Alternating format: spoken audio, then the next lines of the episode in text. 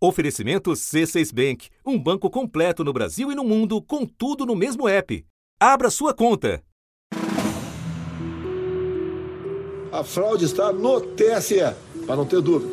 Dia sim, outro também, o presidente da República tenta minar a atestada confiabilidade do sistema pelo qual foi eleito. Dessa forma, corremos o risco de não termos eleições no ano que vem. A escalada coincide com o desenrolar do escândalo das vacinas, cada vez mais próximo de Jair Bolsonaro. Eu, tenho reunião com 100 pessoas por mês, 100, os mais assuntos mais variados possíveis. Eu não posso simplesmente chegar qualquer coisa para mim, tem que tomar providência imediatamente. E de quem ele colocou para mandar no Ministério da Saúde. Ao falar sobre as denúncias de corrupção no contrato para compra de vacinas, o presidente da CPI, senador Omar Aziz, disse que as Forças Armadas devem estar com vergonha pela aparição de militares nas suspeitas. As Forças Armadas, os bons das Forças Armadas devem estar muito envergonhados com algumas pessoas que hoje estão na mídia, porque fazia muito tempo, fazia muitos anos, que o Brasil não via membros do lado podre das Forças Armadas envolvidos com facatua dentro do governo. Fazia muitos anos. E daí não foi só Bolsonaro quem fez ameaças. O ministro da Defesa e os comandantes da Marinha, Exército e Aeronáutica divulgaram uma nota oficial repudiando as declarações do presidente da CPI. Na nota, eles afirmam que a narrativa, afastada dos fatos, atinge as Forças Armadas de forma vil e leviana, tratando-se de uma acusação grave, infundada e, sobretudo, irresponsável. Tenente Brigadeiro do Ar, Carlos de Almeida Batista Júnior, comandante da Aeronáutica, concedeu uma entrevista ao jornal o Globo e fala sobre esse imbróglio, sobre esta briga com o presidente da CPI. Essa entrevista é para reforçar o tom de ameaça da nota. A última vez em que os militares patrocinaram a ruptura da ordem democrática foi em 1964. O clima é de muita agitação no país. Duas grandes manifestações populares refletem nas ruas a polarização ideológica. No meio militar, episódios de quebra da hierarquia acirram os ânimos do alto comando. No dia 31 de março, tem início o movimento que põe fim ao regime democrático instalado no país desde o final do Estado Novo de Getúlio Vargas. Os generais ficariam 21 anos no poder. Agora, com diferentes graus de urgência e engajamento, quem está à frente das instituições reage. A realização de eleições na data prevista na Constituição é pressuposto do regime democrático.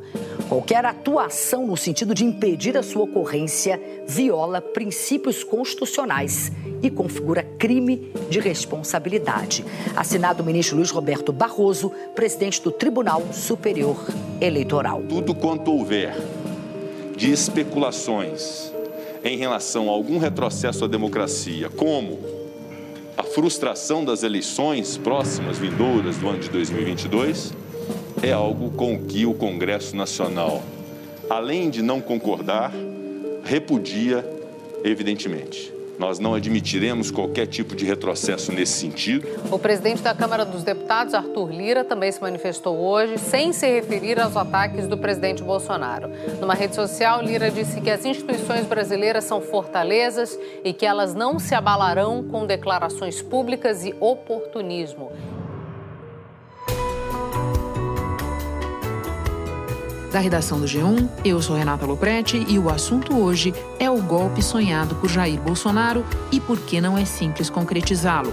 Um episódio para entender os interesses das partes envolvidas, examinar possíveis desfechos e avaliar a corrosão institucional que já está em curso. Para isso, meu convidado é o sociólogo Celso Rocha de Barros, colunista do jornal Folha de São Paulo. Terça-feira, 13 de julho.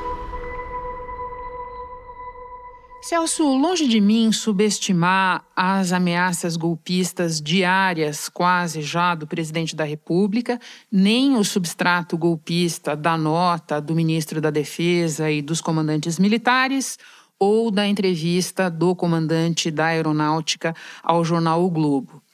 Mas me parece interessante a gente discutir se há ou não um combinado com os russos, digamos assim Começando pelo povo, Celso, porque o Instituto Datafolha revela nesta segunda-feira que mais de metade das pessoas, maioria expressiva das pessoas, acredita que há corrupção no Ministério da Saúde e que o presidente da República sabia disso.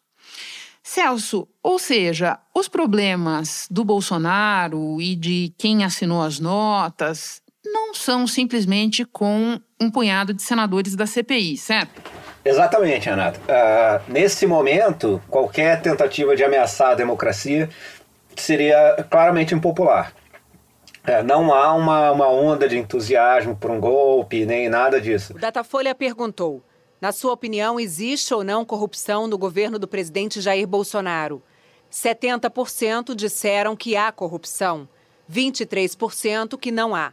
O Datafolha também perguntou para os entrevistados se eles achavam que houve corrupção por parte do governo federal na compra de vacinas contra a Covid. 63% responderam que sim. 25% acreditam que não houve corrupção e 12% não sabem. As passeatas do Bolsonaro são muito pequenas e ele precisa fazer motociatas para inflar, para parecer que é mais gente, né? E as pesquisas são bastante claras no, no sentido de que houve dano de, de, de imagem para as Forças Armadas pela participação deles uh, no, no governo Bolsonaro com todos os desastres de gestão que aconteceram na pandemia e agora com corrupção. O jornal Folha de São Paulo publicou uma pesquisa do Datafolha que mostra que a maioria dos brasileiros é contra a participação de militares da Ativa em manifestações políticas. 34% acham que os militares da Ativa devem participar desse tipo de ato. 62% entendem que os militares não devem ir. 4% não sabem. Segundo o Datafolha, a maioria da população também rejeita a participação de militares no governo. 52% entendiam em maio do ano passado que os militares não deveriam trabalhar em funções da administração pública. Depois, 54% e agora 58%. De modo que a, a primeira grande dificuldade para um golpe de Estado a essa altura seria isso Seria a, a, opinião pública claramente não é favorável a, a nada disso. E, e, é bom sempre lembrar que nesse exato momento, ao contrário do que aconteceu em 64, por exemplo, os militares já são vidraça. Quer dizer, uh, eles já participam do governo atual, que é o governo que está enfrentando esses problemas todos. Então, uh, é difícil projetar eles como uma, uma, uma, esperança de salvação ou de grande mudança. Né? E, no entanto, Celso, a gente vê uma certa inflexão no momento dessa nota e da entrevista do comandante da aeronáutica pelo seguinte. Por muito tempo, as pessoas ficaram perguntando, nós mesmos perguntamos mais de uma vez aqui no assunto, acho que até para você, por que, que as Forças Armadas, o comando das Forças Armadas, não se manifestava a respeito das ameaças golpistas do Bolsonaro? No momento que vem uma manifestação, ela é uma manifestação que se confunde com os desejos do presidente. Que momento é esse, Celso? Em todos esses debates que a gente teve, inclusive aqui sobre qual a chance de um golpe dar certo, sempre teve o fato, que, o difícil de responder isso é porque a política interna das Forças Armadas é muito pouco transparente, né? A gente não vê boa parte das manobras que estão acontecendo lá. Então, por exemplo, saiu uh, quando o general Vilas Boas fez aquela ameaça ao STF na campanha de 2018. Escreveu, abre aspas, asseguro à nação que o Exército Brasileiro julga compartilhar o anseio de todos os cidadãos de bem de repúdio à impunidade e de respeito à Constituição. Resta perguntar às instituições e ao povo quem realmente está pensando no bem do país e das gerações futuras e quem está preocupado apenas com interesses pessoais. Fecha aspas. Só agora a gente soube, quando ele lançou suas memórias, e porque ele resolveu contar, que a nota tinha sido aprovada pelos chefes das forças, das forças né? Agora, eu acho que ali na, nessas notas recentes, eu acho que tem dois componentes. Primeiro, deu para descobrir que existe mesmo golpistas dentro da Força Arma, das Forças Armadas. Tem gente que é golpista mesmo.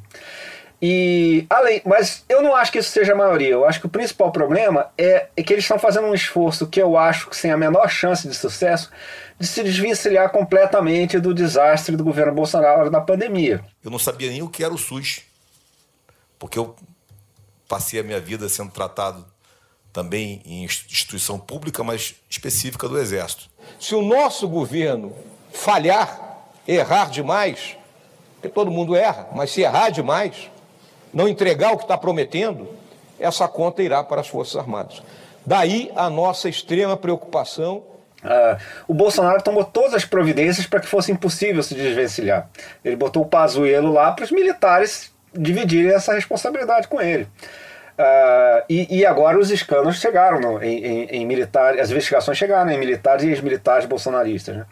Então eu acho que a gente é, foi uma grande decepção né, para quem confiava na estabilidade institucional brasileira, essas últimas notas e, e, essa, a última nota do Ministério da Defesa e a entrevista do comandante da Aeronáutica. Quem é Carlos de Almeida Batista Júnior?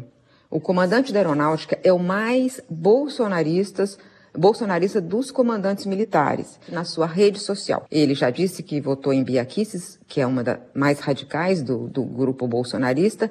Ele faz tweets ou ele é, é, dá like é, ou às vezes retuita coisas que têm conteúdo político claro, que é contra a oposição e a favor do governo. Aí assim, nós temos mecanismos dentro da base legal para evitar isso, ou seja, nova ameaça. E ele acha que tem mecanismos legais para evitar o quê? Para evitar o quê? Fechar o Congresso? Prender o Omar Aziz? Do que, que o, o brigadeiro está falando? Ele está fazendo nova ameaça para reforçar. Agora, o que a gente fica sabendo é que tem gente lá que é autoritária mesmo, que, que não tem respeito às instituições democráticas. E, e por outro lado, que, que eu acho até que é o elemento mais importante no momento, que eles estão tentando fazer um esforço para se preservar da crise do governo Bolsonaro. A Polícia Federal abriu um inquérito para saber se o presidente Jair Bolsonaro cometeu o crime de prevaricação nas negociações para a compra da vacina Covaxin. Mas eu acho que isso, desse jeito que eles fizeram, não tem chance de dar certo. Até porque, a essa altura, pensando no que você disse, Elcio, nós temos não só o general da ativa, Eduardo Pazuello, mas temos envolvidos no escândalo das vacinas um punhado de coronéis da reserva e temos também um coronel da ativa nesse caso. Exatamente. E, e cá entre nós, isso era inevitável. Quer dizer, se você vai pegar e fazer um governo inteiro é, botando militares em todos os postos é só ver o que aconteceu com os partidos, certo? Assim, os grandes partidos todos acabaram sendo de alguma medida contaminados por esses esquemas de corrupção que já existem dentro do aparato de Estado brasileiro há muitas décadas, né? É, não tinha por que acreditar que seria diferente com os militares. Os militares são seres humanos e entre eles a gente boa e gente ruim. E, e alguns certamente cederiam. Não se falava um ai das Forças Armadas. E hoje, um ex-sargento da aeronáutica foi depor e foi preso porque mentiu. Foi o que pediu um dólar por vacina, presidente. A CPI também vai cobrar explicações de Emanuela sobre o pedido do então secretário executivo do Ministério da Saúde, Coronel Elcio Franco. No dia 6 de março, dez dias depois da assinatura do contrato para a compra de 20 milhões de doses da Covaxin, ele tentou fechar um novo negócio de mais 50 milhões de doses. No momento em que eles tentavam passar a bandalheira como uma coisa normal, regular, né, eles faziam um pedido para comprar mais 50 milhões de doses adicionalmente. Quer dizer, isso é um fato muito grave, é, gravíssimo do ponto de vista do que nós estamos investigando. Então, assim, não tem como você agora chegar e dizer que nenhum desses coronéis envolvidos em corrupção é, não tem nada contra eles. Obviamente tem. E, e, eles foram colocados lá porque o governo encheu a, a máquina de militares, né? Sim, sim, e não só lá. Agora, Celso, vamos tentar seguir nesse raciocínio que eu propus no começo, que é ver a quem interessaria o eventual golpe, e indo para o Congresso. Né? É, nós podemos dizer que foi no máximo tépida, além de atrasada, a reação do presidente da Câmara, Arthur Lira, a todas essas ameaças dos últimos dias. Aliás, é curioso a gente notar que, em resumo, a nota do Arthur Lira diz que o Congresso não tem compromisso com o golpe. Ele não diz, percebe, Celso, que o Congresso tem compromisso com a manutenção da democracia. Agora, mesmo levando isso em conta, Celso, Celso, a gente pode parar para pensar o seguinte: se resolverem desaparecer com a eleição de 2022, não que o presidente Bolsonaro tenha condições legais de fazer isso, como é que os parlamentares ficam? Em que medida isso seria do interesse deles? A gente tem, por exemplo, neste momento, o presidente do Senado se movimentando para mudar de partido e ser ele mesmo candidato a presidente da República. Exatamente. É, se, se, se acontecesse um golpe agora, ele teria que ser, por exemplo, muito mais violento do que 64 porque em 64 havia uma articulação dos golpistas com parte importante do Congresso Nacional. Quando eles dão o golpe, eles conseguem levar uma turma grande para o Congresso e eleger o Castelo Branco presidente naquela eleição picareta lá, completamente fraudada, mas enfim. Declaro empossado na presidência da República dos Estados Unidos do Brasil, Sua Excelência, o senhor Humberto de Alencar Castelo Branco ah, o Congresso continua funcionando, né, pela maior parte da, do, do, do, regime militar, completamente Sim. tolhido das suas funções, assim, um negócio meio figurativo. Agora, é, com acordos, né, eles fizeram acordos com a classe parlamentar. Né. No momento não há nada disso. Assim, se o Bolsonaro der um golpe hoje, a imensa maioria do, do, dos parlamentares vai ser contra o golpe. Por, até porque os deputados sabem o seguinte: se você tiver uma ditadura, ser deputado vale muito menos. Entendeu? assim, uh, o poder que eles têm, é, que eles, se eles usam bem ou mal. E é, nesse é, momento eles têm muito? Eles têm muito, deriva inteiramente das instituições democráticas. E quando a gente passa para o Supremo e para a cúpula da Justiça Eleitoral, do TSE, Celso, qual é a situação? Porque esses são os órgãos que estão sob ataque direto do presidente da República todos os dias. Qual é o papel deles em barrar e o que é que eles podem fazer para barrar essa tentativa de ruptura? A primeira coisa que eu acho que eles têm que fazer é matar no berço todas essas iniciativas golpistas do Bolsonaro, a começar pela discussão de voto impresso. Presidentes de 11 partidos, incluindo legendas aliadas ao governo Jair Bolsonaro, fizeram um encontro virtual para se mobilizar contra o voto impresso nas eleições. Os líderes partidários defendem que o sistema eleitoral é confiável e que mudar as regras do jogo a essa altura poderia gerar incertezas no processo. Juntos, os 11 partidos reúnem 326 dos 513 deputados, o que dá 63,5% do plenário. Uh, obviamente, deve ter pessoas razoáveis que são a favor de voto impresso mas é absolutamente evidente que nesse momento trazer essa questão nos termos que o Bolsonaro trouxe, dizendo que ou vai ter voto impresso ou não vai ter eleição, isso o Bolsonaro não tem o menor interesse em voto impresso, ele quer dar um golpe de Estado. Ele está tentando conseguir uma, uma desculpa para dar um golpe de Estado. A primeira coisa que a justiça tem que fazer é matar tudo isso na origem. É não deixar nada disso sequer virar uma discussão. É dizer, não vai ter esse voto impresso que o Bolsonaro quer fazer em 2022 e pronto. Quem não quiser aceitar, que se vire com a lei. Entendeu? Uma das coisas que você está falando, Celso, se eu estou entendendo bem, é que é preciso matar, inclusive, aquela conversa de que a impressão do voto seria, digamos assim, uma concessão a fazer ao Bolsonaro e que daí ele se acalmaria. Tem gente que faz essa conversa. Isso não faz o menor sentido, porque isso supõe que isso é uma conversa de, feita com um clima de boa vontade. Não vou nem falar mais nada. Vai ter voto impresso. Porque se não tiver voto impresso, senão que não vai ter eleição. Acho que o recado está dado. É, as pessoas que dizem isso estão achando que assim os bolsonaristas têm dúvidas sinceras sobre o sistema eleitoral brasileiro e propõem sinceramente uma alternativa que seria uh, o voto impresso. Mas isso é mentira. Assim, a dúvida não é sincera e a proposta não é sincera. O que eles querem fazer é impor condições completamente irreais para a realização da eleição que vem, para que eles possam cancelá-la, entendeu? Então, assim, não adianta a gente começar essa conversa, não adianta fazer qualquer gesto de, de compromisso. Qualquer gesto, de, qualquer concessão vai ser lida como demonstração de fraqueza e como um convite para ofensivas mais ousadas contra a democracia. Celso, vamos continuar no nosso exercício hipotético e falar um pouco do que é a imagem do Brasil e do governo brasileiro no exterior. Como é que seria recebido um eventual golpe ou algo semelhante a isso no Brasil neste momento? Muito mal, sem dúvida nenhuma. É... a gente pode discutir o quanto a comunidade internacional é capaz de interromper golpes, mas o que é indiscutível é que todos os golpes bem-sucedidos fazem uma política externa antes.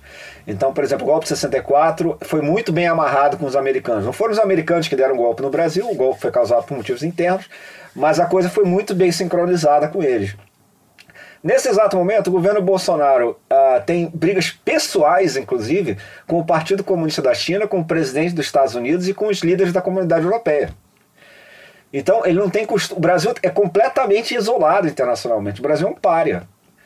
Então, nesse exato momento, a gente pode dizer tranquilamente que as três grandes potência, se a gente puder chamar a União Europeia considerada como uma potência única. Um bloco, vá. Como um bloco, é, as três grandes potências seriam contra o golpe. E, e haveria a pressão da opinião pública de lá para ter boicote a produtos brasileiros, haveria bloqueio econômico, haveria bloqueio de bens da elite brasileira lá fora, como acontece com diversas outras ditaduras.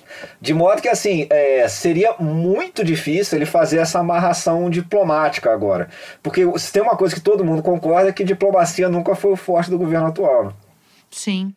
Celso, embora você tenha feito comigo esse percurso de analisar, digamos assim, as dificuldades para a concretização de um eventual golpe, você está entre os analistas que não descarta completamente algum tipo de ruptura ou de tentativa de ruptura, até porque nós estamos vendo o que é que o presidente está fazendo aí um dia depois do outro.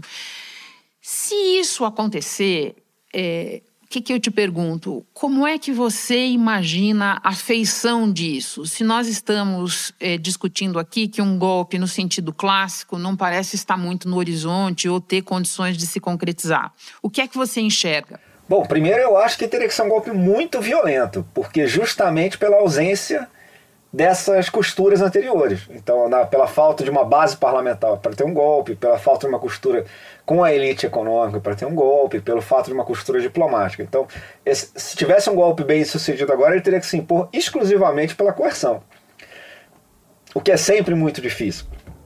E embora isso não pareça muito provável, o que eu acho é que assim, uma tentativa de golpe, uh, você ter uh, setores das Forças Armadas uh, fazendo pronunciamentos cada vez mais radicais, você ter, se o Bolsonaro realmente pagar para ver, você pode ter um quartel qualquer se sublevando, como aconteceu já na América Latina várias vezes. Uh, você pode ter motins policiais, porque isso é um outro problema, né? Assim, essa questão da tentativa de cooptação golpista das polícias. E isso sozinho, mesmo se no final das contas a democracia sobreviver, isso tudo é muito ruim. Assim, isso é péssimo para o país, certo? Isso traria um clima de instabilidade uh, institucional que a gente levaria anos para reconstruir, né? E eu não acho que isso seja impossível, não, porque a intenção do Bolsonaro é claramente essa Assim, eu acho que não tem mais qualquer possibilidade de discutir que o presidente da República é golpista. O que a gente pode discutir é quais são as chances disso dar certo e qual é a melhor maneira da gente lidar com isso. Agora, que ele planeja algo assim está cada vez mais claro. Assim, ah, alguém já disse, basta dizer assim, falta menos de um ano para ele, ele ter que se registrar em um partido para concorrer à eleição, ele ainda não se registrou. Sim, não só não se registrou, como o partido para o qual ele e a família tentam migrar está no momento numa grande crise, exatamente por causa disso. É como dizem alguns analistas, dá toda a impressão de que a eleição para ele é o plano B. Sim. Celso, eu ainda vou te perguntar mais sobre essa degradação institucional, mas eu vi que você mencionou a elite econômica na resposta anterior. Daí eu aproveito para te perguntar que avaliação você faz do seguinte resultado do Datafolha. O segmento empresários é o único no qual, segundo o Instituto, não há maioria a favor do impeachment. Em todos os outros há. Que leitura você faz disso? Em parte é uma certa um resquício de esperança sobre reformas econômicas, que não vai ter, não vai ter reforma econômica, isso todo mundo já viu. É, mas eles têm medo de que seja lá o que for que venha do lugar seja pior. Assim, eu acho que eles têm uma certa uh, esperança de que o, o, o, Guedes pelo menos segura o teto de gastos ou, ou faz alguma coisa assim. Uh, isso é a grande peculiaridade do bolsonarismo comparado a outros movimentos populistas de direita recentes no mundo. Né? Uh, ele começou mais forte na elite. Isso desde o começo, desde as primeiras pesquisas. Ele ficou em primeiro lugar, primeiro entre as classes mais altas, e depois chegou entre aos mais pobres. Isso não aconteceu com nenhum dos outros movimentos uh, populistas, eles sempre começam popularmente. E, e, eu acho que é um certo conservadorismo no sentido de, de, de, ter medo que de mexer em qualquer coisa possa, possa piorar a situação econômica brasileira, que também é muito frágil, né? isso é outro assunto. É, e agora, eu acho que, que se o empresariado brasileiro continuar apostando nisso, quem vai perder é ele, assim, porque não vai ter ninguém vindo investir no Brasil se aqui a gente entrar num clima de guerra civil.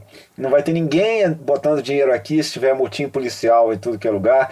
Tem um monte de país bom para investir que não tem golpe de Estado e não tem motim policial. Celso, você fez duas menções agora a motins policiais. Então eu quero terminar te perguntando se você enxerga esse como um ingrediente da degradação institucional de que você está falando, independentemente de haver golpe ou não?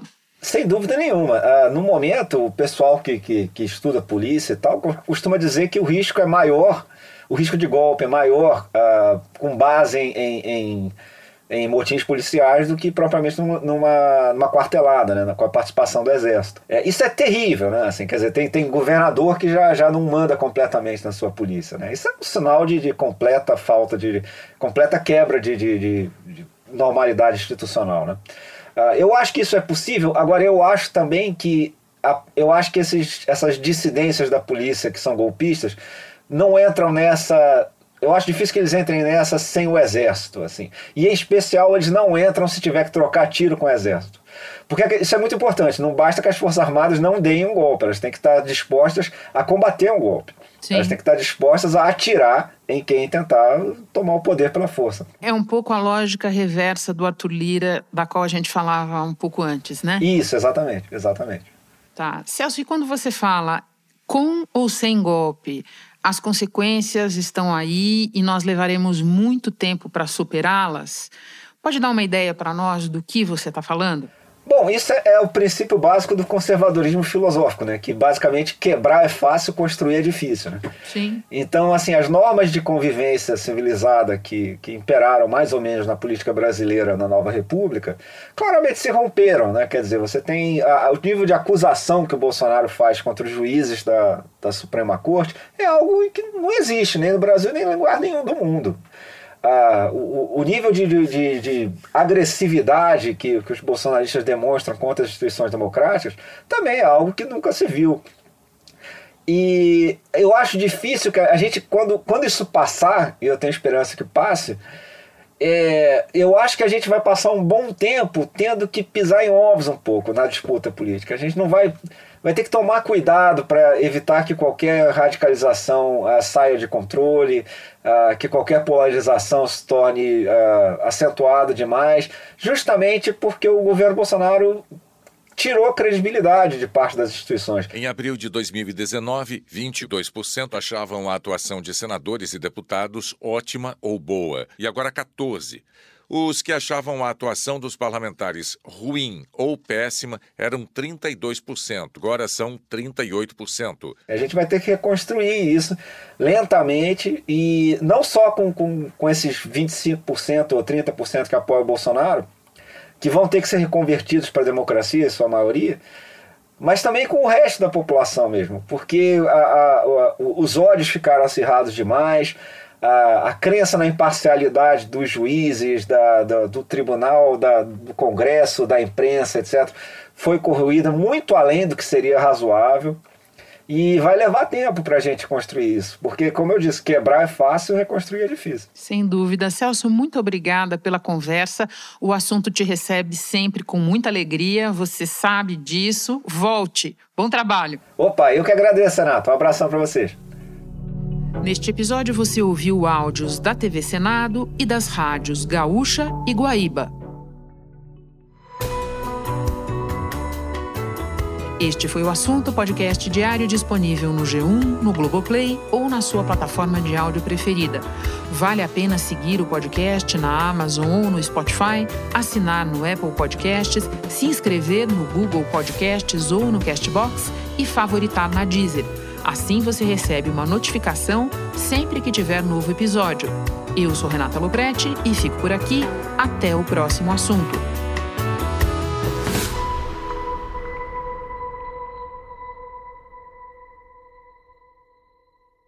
Você no topo da experiência financeira que um banco pode oferecer. Escolha um banco completo no Brasil e em qualquer lugar do mundo. Abra sua conta no C6 Bank.